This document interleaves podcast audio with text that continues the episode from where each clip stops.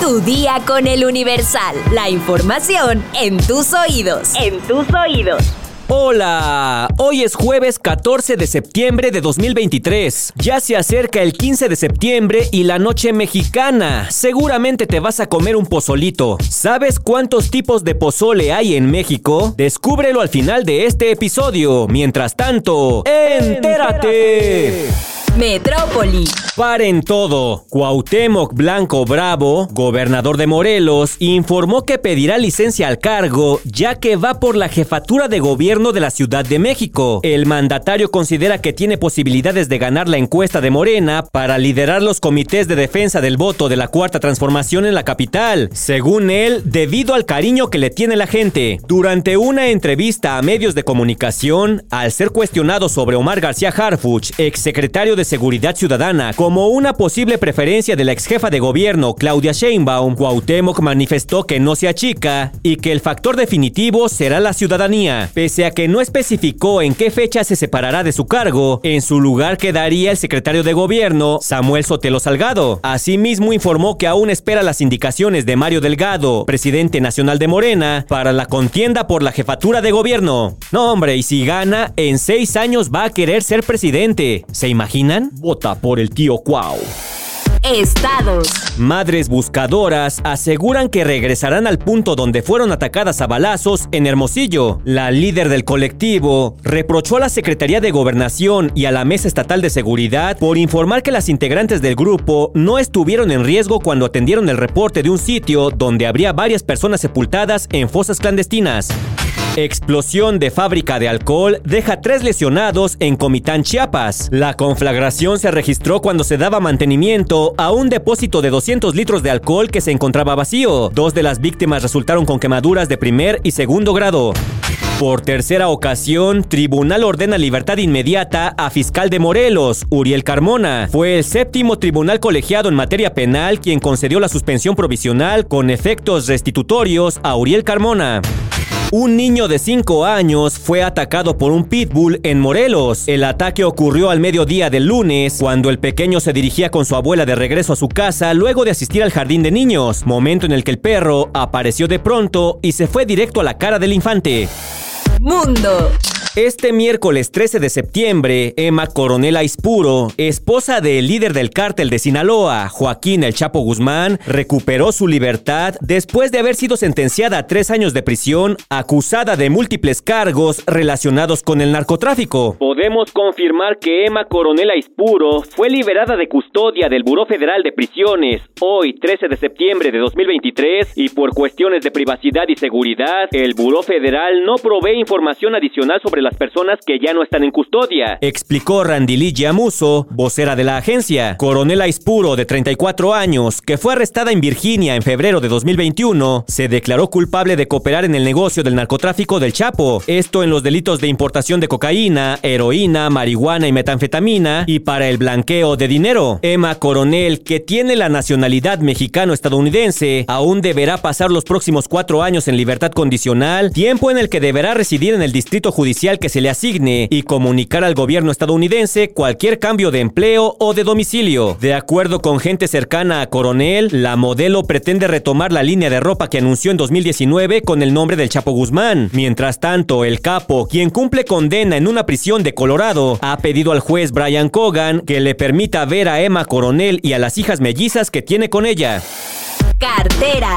Por medio de X, antes Twitter, el Aeropuerto Internacional de la Ciudad de México informó que con motivo del 113 aniversario del inicio de la independencia de México, el próximo sábado 16 de septiembre, se suspenderán los despegues y aterrizajes a las 9 de la mañana con 15 minutos hasta la 1 de la tarde con 30 minutos. Esto debido a las maniobras aéreas militares que se realizarán en dichos festejos, pues además del desfile cívico-militar en tierra, se lleva a cabo un despliegue aéreo. La suspensión de operaciones se acordó de manera coordinada entre las autoridades civiles y militares, la Secretaría de Marina, Secretaría de la Defensa Nacional y el Aeropuerto de la Ciudad de México. El despliegue aéreo militar del próximo sábado forma parte del desfile cívico-militar conmemorativo del aniversario de la Independencia de México que se realiza cada año en la capital mexicana.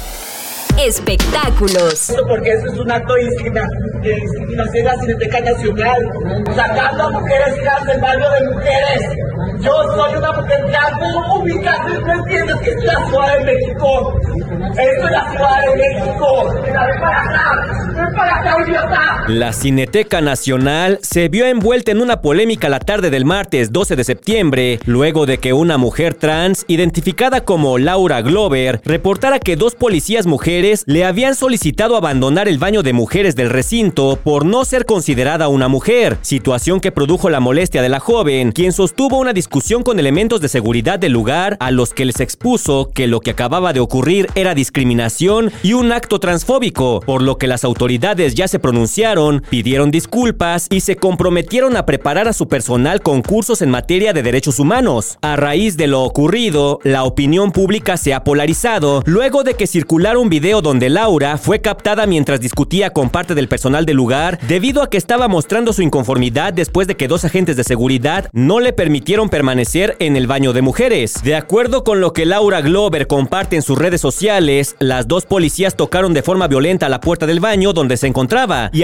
aseguró que la habían sacado a rastras. También narró que se dirigió a la taquilla de la cineteca en búsqueda de exponer la violencia de la que había sido víctima. Sin embargo, expresó que fue ridiculizada por la persona que estaba de encargada en ese momento. Por su parte, la Cineteca Nacional lanzó un comunicado en el que pedía disculpas a Laura y a todas aquellas personas que se hubieran sentido ofendidas, asegurando que como recinto cultural que abre las puertas a proyectos diversos, reprobaba la situación debido a que los actos discriminatorios van en contra de las ideologías con las que comulga el recinto. Y bueno, ya que la polémica está servida, ¿tú qué opinas? ¿Una mujer trans puede entrar a un baño de mujeres? Deja tu comentario en Spotify.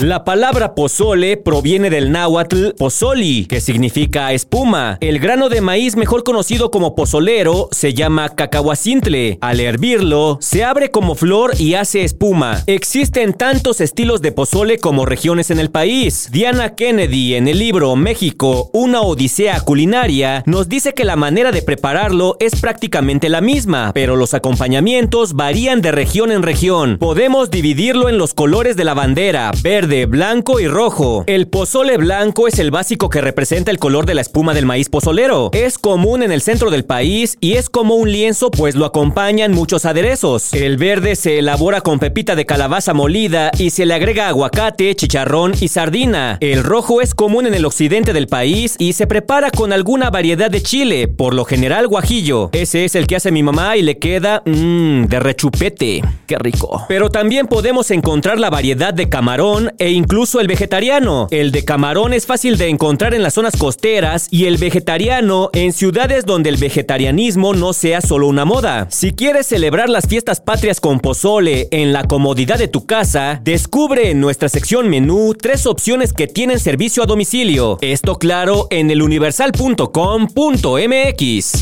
Vamos a leer unos cuantos comentarios. Mi sección favorita. César Emir nos dice, qué buen resumen de noticias. Felicidades. Mare Oban nos comenta, me encanta tu voz amigo, me animas con tu actitud. Esa es la idea, esa es la idea. Sara Magali Rojas nos dice, una excusa más para decir saquen las caguamas. Bart Bouvier, siempre que sea para nosotros, es bueno lo de las refinerías. Los políticos hablan de las energías limpias por los negocios para los privados, no porque en Medio Oriente ya no usen petróleo. Jesús Gutiérrez Cov nos dice, se voló la barda con lo de la cerveza, jefe. Saludos desde Cancún, aquí comiendo a y por último, Alan nos dice, todo bien, luego me salió el comercial al final. Quizá deje de seguir este podcast. Igual hay más de noticias sin anuncios y recomendaciones. Bueno, Alan, si te gusta el contenido de este podcast, no veo por qué tendrías que dejar de seguirlo. La publicidad, créeme, no la metemos nosotros. Y aparte, solo aparece hasta el final. No forma parte de nuestro contenido. Para el momento en el que empiezan los comerciales, tú ya estás informado. Pero sigue todo todas las redes sociales del Universal para estar actualizado. Comparte este podcast y mañana no te olvides de empezar tu día. Tu día con el Universal.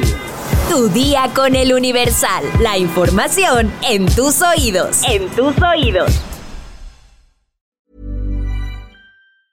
Hey, it's Paige DeSorbo from Giggly Squad. High quality fashion without the price tag. Say hello to Quince.